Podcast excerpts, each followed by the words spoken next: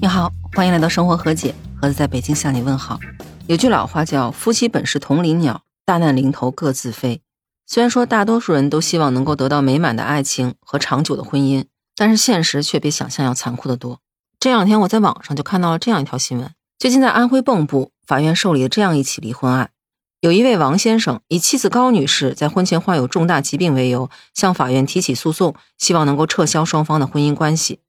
这按说是件很普通的事，因为在中国的民法典里头是有规定的，有一方有重大的疾病是应当在结婚前告知对方的，如果不告知，那另一方是有权利向法院提出撤销婚姻的。但是新闻里这位王先生的起诉原因却引起了争议。事情大概是这样的。王先生和高女士在二零一六年的时候认识并且恋爱，在二零一八年的时候办理的结婚登记。但是王先生不知道的是，高女士在二零一五年的时候就被诊断出是轻度抑郁症，并且多次就医治疗。在两人结婚之后，因为各种原因，高女士流产了。而因为流产的影响，她原本的轻度抑郁症转为了中度抑郁症。而作为丈夫的王先生知道高女士曾经得过轻度抑郁症之后，就向法院提出了撤销双方婚姻关系的诉讼。不仅如此，他向高女士索赔精神损失抚慰金十万块钱。但是法院经过审理，认为王先生并没有证据来证明高女士对他隐瞒了病情这一事实，因为他只能提供一些证据来证明高女士从2015年开始就已经患有轻度抑郁症，后来是因为流产转为了中度抑郁症。另外，抑郁症其实是并不包括在重大疾病的范围以内的，所以法院是驳回了原告王先生的诉讼请求。这个新闻一爆出，就引起了很多网友的争议。在评论区，有些网友就认为，既然说高女士在他们认识之前就已经被确诊是轻度抑郁症了，那为什么不如实告知王先生呢？他这种行为本身就属于骗婚。但也有网友认为，最开始这位高女士只是轻度抑郁症，而造成的抑郁的症状加重的原因，主要是因为流产。如果男方照顾的好的话，她的抑郁症又怎么会加重呢？这个丈夫真的不负责任，而且没有担当。也有些网友对王先生提出这十万的赔偿费表示非常的不解。有些网友甚至说，该要精神损失费的难道不是女方吗？因为毕竟妻子怀孕流产对身体是有很大伤害的，加上她流产之后丈夫没有照顾好她，造成她抑郁加重，之后又这么不管不顾的起诉离婚，很有可能给女方造成更严重的精神伤害，甚至有可能让她的抑郁更加严重。其实针对这件事情，咱们不妨冷静分析一下。首先，针对法院的判罚，抑郁症到底算不算重大疾病的范围？首先，在中华人民共和国民法典里头，其实对重大疾病的范围是没有一个明确的规定的。而对重大疾病的认可，一般来说都会参考《中华人民共和国母婴保健法》。在这里面所规定的重大疾病，包括严重的遗传性疾病，比如说白化病、血友病；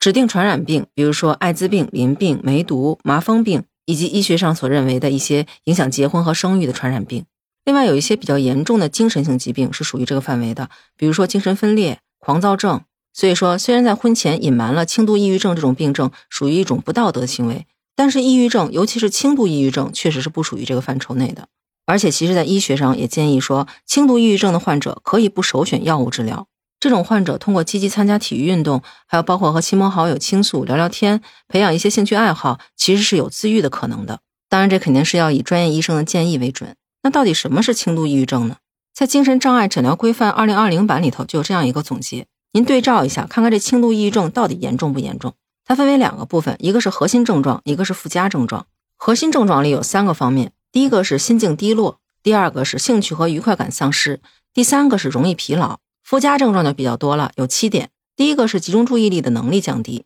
第二个是自我评价低，自信心降低，第三个是自罪观念，就是觉得自己做什么都不对，自我否定，没有价值感。第四个是认为前途暗淡、悲观。第五个就比较严重了，自己伤害自己，或者是有自杀的行为，或者是观念。第六个是有睡眠障碍，第七个是食欲减退或者是增加。而对轻度抑郁症发作的标准，就是在至少两周内满足核心症状其中两条和附加症状其中两条。所以，其实从这个衡量标准，你也能看出，在现在生活压力这么大的情况下，有很多人是可以很容易满足轻度抑郁症的衡量标准的。而且，确实有很多已经确诊了轻度抑郁症的患者是可以正常工作和学习的。我们需要重视这种病的原因是，希望患者能够及时进行诊治、进行调节，让病情得到控制，不要加重，造成更严重的抑郁症，甚至危及生命。而在这个新闻里面，高女士所面对的却不仅仅是轻度抑郁症，还有产后抑郁。其实，对于产后抑郁而言，无论这个产妇之前是否得过抑郁症，都是有可能面对产后抑郁的。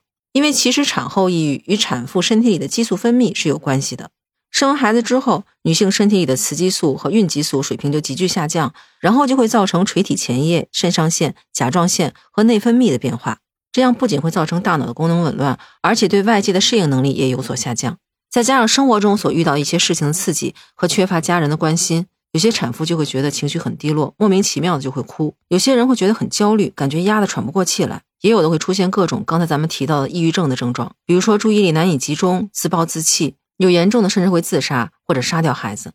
网上新闻里这样的悲剧实在是太多了。比如说几年前在安徽合肥，就有一位三十多岁的博士母亲，因为患产后抑郁，带着五个月大的女儿跳楼。在山东济南也曾经出现过一位年轻的母亲，因为产后抑郁，在孩子两个月大的时候坠楼身亡。几年前，一位青岛的妈妈抱着自己六个月大的儿子跳河自杀，打捞起来的时候，双手还紧紧抱着孩子。孩子是妈妈身上掉下来的肉，没有谁比他更亲、更爱这个孩子。所以可以想象，一个人是有多绝望，才会带着自己最亲、最爱的人一起赴死。中国精神科医师协会曾经做过这样一个统计，在我国产后抑郁的发病率是百分之七点三到百分之三十七点一四。而曾经出现过情绪低落、悲观绝望、烦躁不安这些产后抑郁症状的产妇比例则高达百分之五十到百分之七十。这换句话就是说，大部分生过孩子的人都曾经经历过产后抑郁的症状。典型的产后抑郁症一般都是在生完孩子六周之内发生，有的可以在三到六个月自行恢复，但是严重的可能会持续一到两年。而对那些生二胎、生三胎的妈妈来说，再次生产产后抑郁症的复发几率有百分之二十到百分之三十。那么流产也会造成抑郁症吗？因为流产后的女性身体激素的分泌同样因为妊娠的终止而下降，再加上流产有可能会对她心理造成一定的影响，导致自责和抑郁。所以流产后的女性更需要进行合理的治疗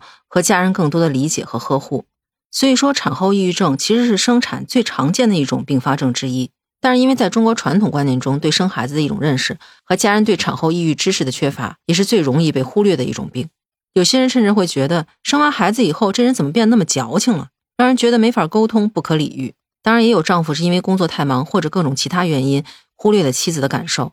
比如说，现在正在网上播出的电视剧《促行者》里，就曾经有过这样一个桥段：妻子得了产后抑郁，丈夫在咨询医生的时候，医生对丈夫说了这样一段话。他说，产后躁郁和产后抑郁很普遍，而像这类患者，他们很大一部分原因都来源于丈夫。你不知道你太太穿多大码的鞋。你也不知道你太太喜欢什么样的颜色，你又经常出差，所以你们俩之间缺少交流，你对家庭也不够关心。剧中这位丈夫表示非常的后悔，觉得自己确实是因为工作忽略了自己的家庭。而这位医生下面又说了另外一段话，他说：“你的太太为了家庭放弃了一切，但家庭其实是需要两个人共同建设的。”他建议这位先生先把工作放一放，多陪陪自己的妻子，多哄哄她。他相信这位妻子的病情一定会一点一点好起来的。在这个电视剧里的妻子其实是幸运的，她的丈夫醒悟了，并且决定重视自己的家庭，去陪陪自己的妻子，让她能够早日从产后抑郁中走出来。但是现实中，这位安徽的高女士却是不幸的，她的丈夫在得知她因为流产而加重了抑郁症之后，不仅没有花时间来安慰她，帮助她走出阴霾，还因为得知了她婚前得过轻度抑郁症而将她告上了法庭。那说到这儿，不知道您对这件事是怎样一种看法？欢迎在评论区告诉我，咱们在评论区接着聊。最后，非常感谢那些给我的节目转发、点赞、评论的朋友，您的支持让我坚持更有意义。如果您喜欢我的节目，欢迎点赞、评论，也欢迎订阅、评价我的专辑。如果您想加入听友群，可以在那个绿色可以聊天的软件中搜索“盒子”的拼音八八六八八，就可以找到我了。期待与您以另外一种形式聊天。那这期就到这里，感谢您收听《生活和解》，我是盒子，咱们下期见，拜拜。